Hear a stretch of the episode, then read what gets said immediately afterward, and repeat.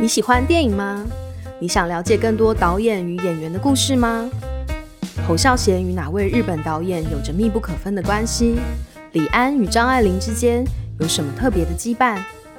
蔡明亮又为何钟情于国语老歌呢？二月十八日起，听金马影展执行长文天祥闭门说故事，诚品人会员购客还有独家优惠哦！详情请参阅本集节目简介。在我的生命历程中，有一些能够畅所欲言的对象，他们往往是真正意义上毫无关联的人，他们甚至连网友都不是，可能只是我在网络上买卖东西来面交的人。我们不需要知道对方的名字，我们没有任何共同的目的。有时候在那样的情况下，我们可以在捷运站站着。讲到哎，三个小时就过去了，然后觉得好不好意思，那我要回家煮饭了，拜拜，这样子。但那个对话可能会为我或者是为他带来很多东西，像这样的关系让我觉得很迷人。或许在这样的情况中，我们才得以做一个真正的人，在那短短的三小时之中。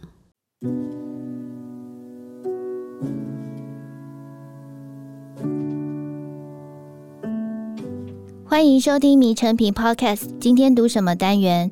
在每一集节目里，我们精选一本书，邀请来宾深度分享，也聊聊这本书带给我们的阅读趣味、启发与思索。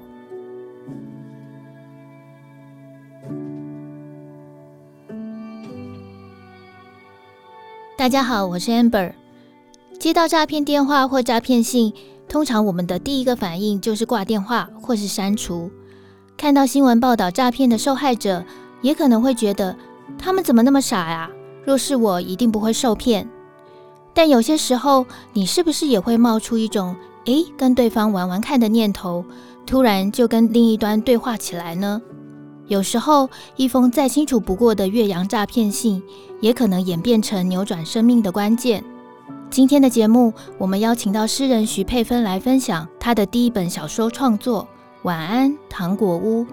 为什么要以一桩明明白白的骗局开始？欢迎佩芬。迷成品的听众朋友，大家好，我是许佩芬。珮芬如很多听众所熟知哦，先前都是写诗的，出过诗集好几本，像是在黑洞中我看见自己的眼睛，或是我只担心雨会不会一直下到明天早上。那这本第一本小说创作，早在去年大概九月的时候，我们就有听闻你正在努力这个新的计划。这本小说的开章一开始就是一封跨国的诈骗信，是从一个在阿富汗战地工作的詹姆士上校写信给一个女孩春。这个春当然就决定他要跟这个詹姆士上校来一个信件的来回。我想请佩芬先分享，为什么你想从这个跨国爱情诈骗来开始你的第一本小说创作？在某种程度上，这个故事算是一个。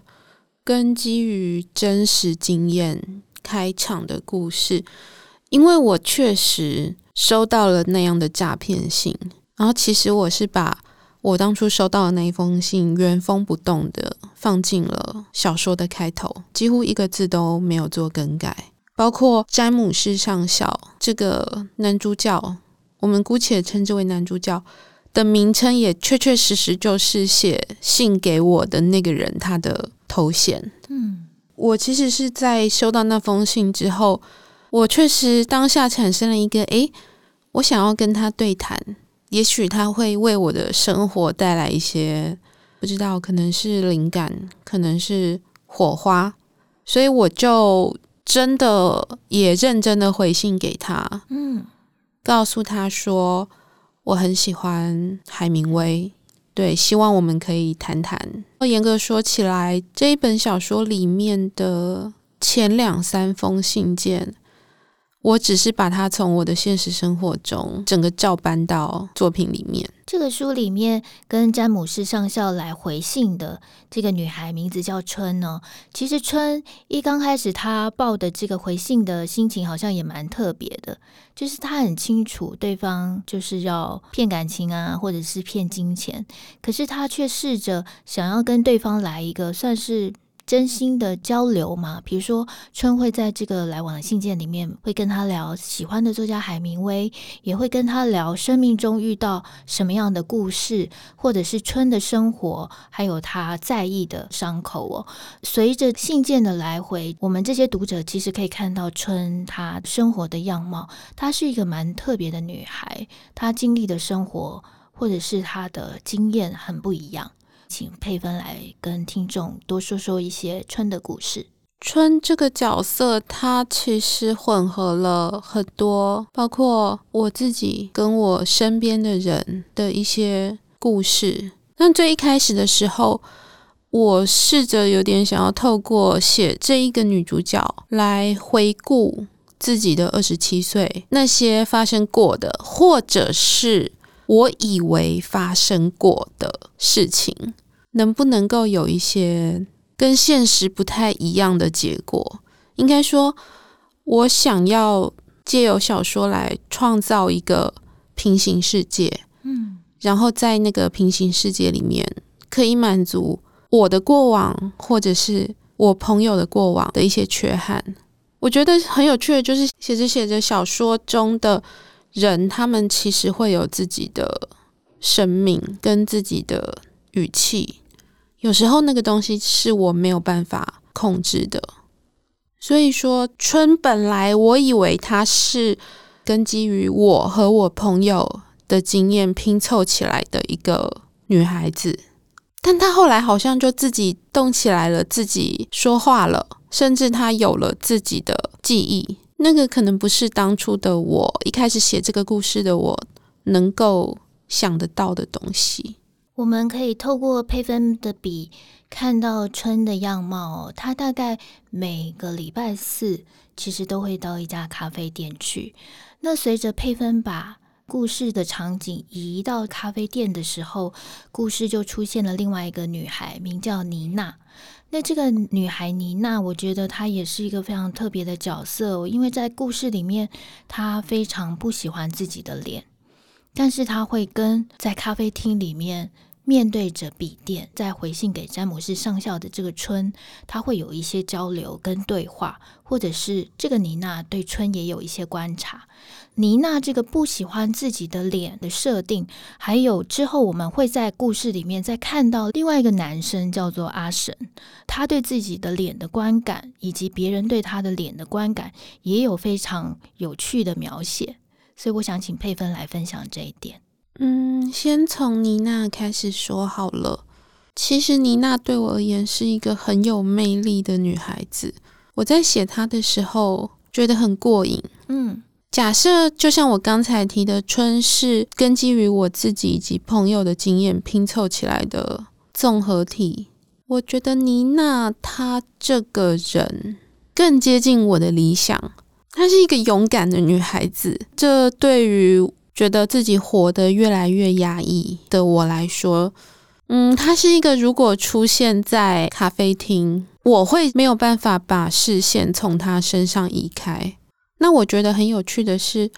其实这样子不明白自己拥有的魅力有多强大的人，在我们生活中是很常见的。你可以看到很多人就是在这个社会上，他们可能觉得自己的一些条件，所谓的先天条件，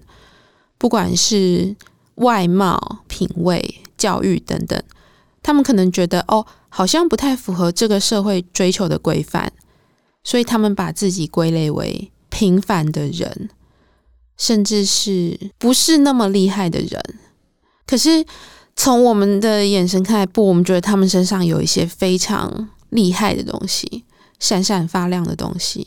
对我而言，妮娜是那样子的角色。故事里的妮娜，她的家庭也蛮特别的，就是她为什么不喜欢自己的脸呢？是因为她的姐姐跟母亲都非常的美丽。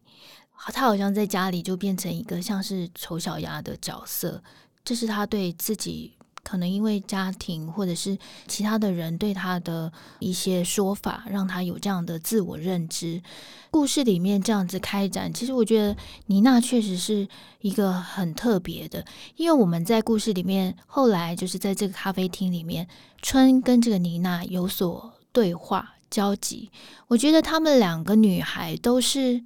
像佩芬说的这样哦，没有办法很清楚的明白或看见自己那个闪闪发亮的东西，所以对自己可能会感受到很多的缺憾，甚至因为这样子错误的感受，他们可能也会有自我伤害的一些事情发生。可是很奇妙的，在这家咖啡厅里面，他们曾经有。那么一些时刻，他们看到彼此的存在。这两个女孩之间，或者是说发生在咖啡厅的这样子的空间里面的设定哦，你在写作的时候有没有想要为这样子的空间，或者是这样子的年轻的心灵，想要表现成什么？其实不只是妮娜，还有春，包括阿神，我一直想要传达的一个东西就是。人真的很容易跟快乐失之交臂，就是说，每个人都拥有他自己最珍贵的宝藏，包括痛苦也是宝藏的一种。可是不知道为什么，有些人天生就是缺少了一个去感受幸福的能力。那即便他拥有别人眼中再厉害的东西，他永远没有办法感觉到满足。那我透过这三个人，其实都想要讲这一件事情。那关于那个咖啡厅空间这件事情，其实，在小说被放弃的设定里面，本来还有一个咖啡厅老板，他也是这样的路线的人。对，那我本来想要让他当那个搞笑担当，哦，可是后来我发现我不太。可能因为这是我小说的初体验，我还没有办法在小说里面把那个幽默感这个东西发展得很好。对，我就先把它收起来了，在一个地方安放着，希望在下一个跟咖啡厅有关的故事里面，老板可以出来 调节一下那个气氛，不要每个人都是感受不到幸福的人。这当然是我的视角啦，我觉得我在写的是很多。年轻的心灵的现状，嗯，尤其是在大城市里面的，但是我还是心里会默默希望说，那只是我们生命中必经的一段时期，就是无论如何感受不到幸福这件事情，我不会希望它是永久的，不管在我自己或是在别人身上。这本小说的书名叫做《晚安糖果屋》。其实这个糖果是一种很特别的糖果，不是让你吃了会蛀牙的。它比较像是心灵上的糖果，就如同佩芬说到，有一些人他可能在某一段生命的时期，他可能感受痛苦的能力大过于感受幸福的能力。对于这样子的状态，如果心灵上或者是身体上，他濒临了一个破碎的界限的时候，有时候以比较现实世界的方式，就是去对应的方式，就是吃一些这些能够让喧闹的声音比较安静一些的糖果。这个糖果的设定以及这里面的每个角色，如果他们需要吃糖果，他们大概是需要哪一种糖果？糖果的 range 其实是很广的，像是靠外力来强迫把心灵关机的东西，我就实在是试过太多了。当然都不是在台湾了，像死藤水啊，嗯、死藤水这些东西很妙，因为之前就是看过艺术家玛丽娜的纪录片嘛，嗯，她其实是因为身心灵的某种需求，那死藤水在某些部族或是某些文化里面，它是可以开启一个灵性的通道的。它甚至会借助一些萨满的力量，然后让你的灵性可以感受到更多，或者是说，它是一个非常强烈的一个心灵的排毒剂。所以我在那个纪录片看到那个玛丽娜喝了死藤水之后，是真的会非常痛苦啦，就是上吐下泻过程其实蛮惊人的。可是玛丽娜经过那一轮，她也说他可能不会再试第二次。可是那个经验对于他心灵排毒是还蛮特别的感受。其实死藤水是在我心中，我是会把它归类为糖果的一种。嗯。我自己有到中南美洲旅游的经验，死藤水的尝试体验在那里已经是一个相当行之有年的商业化行为。在尝试之前，我也对这个东西付出了非常多浪漫的想象。那看了那个纪录片之后，如果有机会的话，Amber 自己会想尝试吗？我大概不行，那种对生理的折磨，因为有这些过程嘛，他不建议你一个人做，所以你旁边一定会有人看着你，以免有哪些反应。我觉得这种要把自己可能会失控的状态呈现在另外一个人面前，这个是要非常有勇气的。说到这个勇气，我就想要再回来聊。其实春，我觉得他也是一个非常有勇气的，就是他跟小鹿的关系。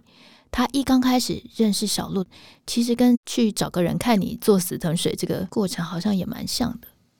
嗯，他们之间的珍贵情感，其实是跟我自己的生命体验比较有关联。小鹿这个角色，它有百分之八十是按照我一个非常重要的朋友来描写的形象，所以在写春跟小鹿的关系的时候，是我相对轻松的一个部分，因为它等于是有一个很实际的模型可供参考的。其实书里面这几个角色。有大概一定的比例反映了现在很多的年轻人对自己的不管是心灵的缺憾，或者是现实的世界的对应上的一个镜子一样的反应哦。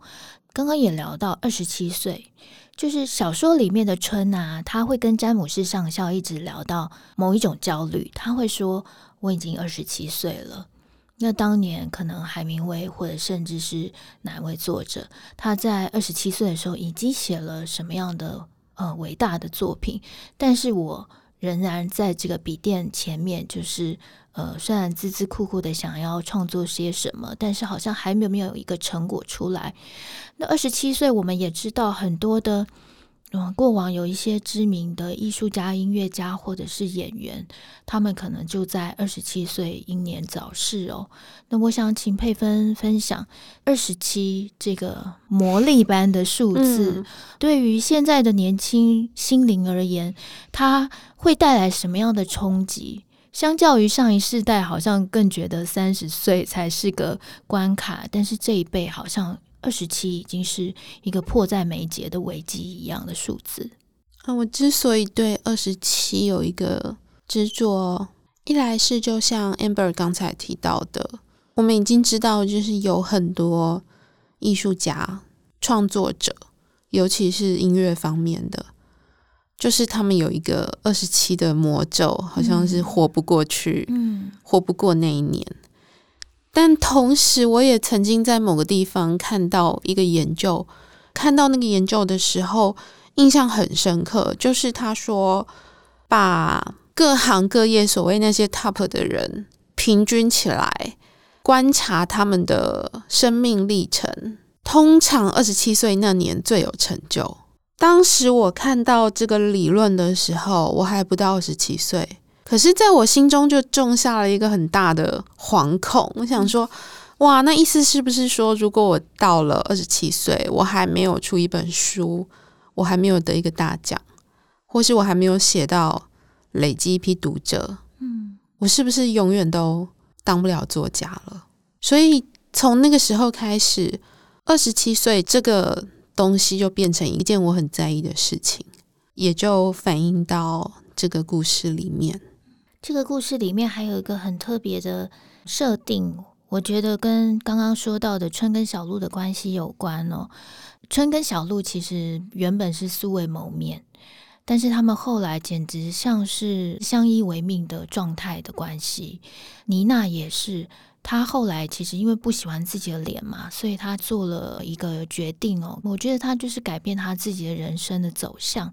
这些孩子们好像最重要的事情，或者是说最需要找到的那个倾诉的对象，或者是最能够依赖的对象，包括后来阿神他。一直想要打电话回家给他妈妈，但是从他母亲那边得来的回应就不是那么的能够安慰他。现在的年轻的心灵，很大一部分，他最想倾吐的对象，其实没有办法好好的回应他。而那些人，明明应该是最亲近他的人，像这样子，就是没有办法有一个可信任的亲近的对象在身边，以至于我们好像这种关系要往一个更陌生的对象去需求，或者是说去建立的这样子的事情，是不是好像也能够？反映在春跟詹姆斯上校的信件往返里面呢，有点想哭啊？为什么？因为你讲的太深了。我觉得所谓的年轻人啊，嗯，有一个很有趣的东西，就是先说我自己好了，我自己并不是一个完全网络世代的人，跟所谓真正的年轻人比，我是指我的童年，我至少还经历过没有电脑。的那个时期，但现在的讲年轻一点，嗯，高中生、大学生，他们可能真的是从很小的时候就开始用智慧型手机，嗯，网络世界，甚至我们讲新潮一点，元宇宙，嗯，已经是他们的真实世界了。那我觉得我算是一只脚站在真实的那一边。另外一只脚站在虚拟的那一边，我其实可以想象把手机关掉就没有办法认识新的朋友，但我也可以理解把手机关掉到外面走走、晒晒太阳才是生活，嗯的那种说法。我觉得跟素未谋面的人，其实反而更容易建立情感。我不知道你有时候会不会有这样的感觉。好像是诶，因为可能你们没有现实生活里面的某些琐碎的东西混在里头。有时候在网络世界上吧，当你觉得这个人可以跟你聊，或者是你会想要认识这个人的时候，可能是他写的东西吸引到你或触动到你，所以那个东西是你们好像可以跳过俗事，就是那些琐碎，你们直接探到了对方的心里面，或者是脑袋里面，他真正想要追求的东西。对，我觉得很有趣的一件事情，就是在我的生命历程中，有一些能够畅所欲言的对象，他们往往是真正意义上毫无关联的人。嗯，他们甚至连网友都不是，可能只是我在网络上买卖东西来面交。的人，我们不需要知道对方的名字，我们没有任何共同的目的。好，某种程度上也许有，就是完成交易，嗯，这样子。有时候在那样的情况下，我们可以在捷运站站着讲到，诶，三个小时就过去了，然后就好不好意思，那我要回家煮饭了，拜拜，这样子。但那个对话。可能会为我或者是为他带来很多东西，像这样的关系让我觉得很迷人。或许在这样的情况中，我们才得以做一个真正的人。在那短短的三小时之中，那我们接下来要聊一个比较大人的话题。故事里面的春啊。跟詹姆士上校其实吐露了很多自己的真实人生哦。那春有说到，她其实每个礼拜的一三五吧，大概都会跟男朋友在一起。那只有周四是她自己的时间。当我们在看故事的时候，当然就可以了解男朋友是什么样的人哦。对于这个性这件事情，或者是爱这件事情。我们现在常常说，哎，现在年轻人啊，常常听到什么草食系啊，或者是跟比草食系还要更吃素的 一些状态哦。比草食性还要更吃素的一些状态是指什么？就甚至是可以是。无性世代，但我们当然知道，人跟人之间的情感交流或者是亲近的方式，有一个管道是，嗯，你的身体是会接触的。所以，想要请佩芬聊聊，在春的这个设定上，或者是妮娜，好，妮娜她每天都在看有一个叫做小爱的女性的 IG，会仿效他，希望。看他呃穿什么啊，或者去哪里玩啊，或者是有发生了什么事情，或者是阿神，阿神这个男生也蛮特别的，大家都觉得他长得很帅，他其实并不觉得自己特别帅，但是他有一度也是就是用自己的长得帅的这件事情做了一些事。那这个关于性或者是爱这两个之间的连接，或者是有时候他很多时候是断裂的。这件事情，呃，佩芬怎么样透过这些角色来表达？我一直觉得性是一件很奥秘的事情。在我念大学的时候，曾经听过教授在课堂上讲说，他说性其实是最有效也最暴力打破人与人之间藩篱的东西。这句话就是一直在我脑海中盘旋不去，一直到今天。那我觉得很有趣，就是假设这句话某种程度上是真的，那当这个东西可以用金钱来轻松达成的时候，在这个情况下，所谓的爱又变成了什么东西？我也曾经算是为了小说，我跟经常有性交易经验的朋友谈过这件事情。那很好奇的就是说，在这样子看起来是商业的情况下，他们不管是买的人还是卖的人，还会想要去找寻闪闪发亮的那个东西吗？这个也是我一直很好奇的，因为我其实有一个很不能动摇的信仰，就是我觉得不管是人性中在黑暗、在湿哒哒的角落。应该都会有一点点光芒才对，所以在透过写这个东西，我其实还是想要从里面找到爱的部分吧，而且我希望是非常纯粹的那种爱，是不求回报、没有期待的那一种爱。说到这个无条件、不求回报的爱哦，可能诶感觉这个节目的。结尾好像非常的温馨跟光明 啊。哦，真的吗？对啊，但是其实，在晚安糖果屋这里面哦，就是这几个角色。我觉得他们追寻爱的方式跟过程哦，每一个确实都很特别。比如说春，他跟詹姆斯上校的来信，或者是妮娜他在咖啡店里面去看春，或者是他遇到小爱等等。听众其实可以翻开这本书哦，去看看这个每一个角色，他们怎么样去在。好像他们没有爱的一个状况下去发现那个爱的可能，或者是爱的机会，甚至是在那种绝望之中，他们其实都还保留着一点点对爱的向往以及那个可能在里头。在写这个小说的过程中，因为这个时间其实拉得非常长，从一开始有这个想法到最后真正完成。中间有好几年的时间，对我而言最大的转变就是，我从一个只想要东西的人，好像变成慢慢知道什么叫做不求回报的爱。虽然我不敢讲自己现在是一个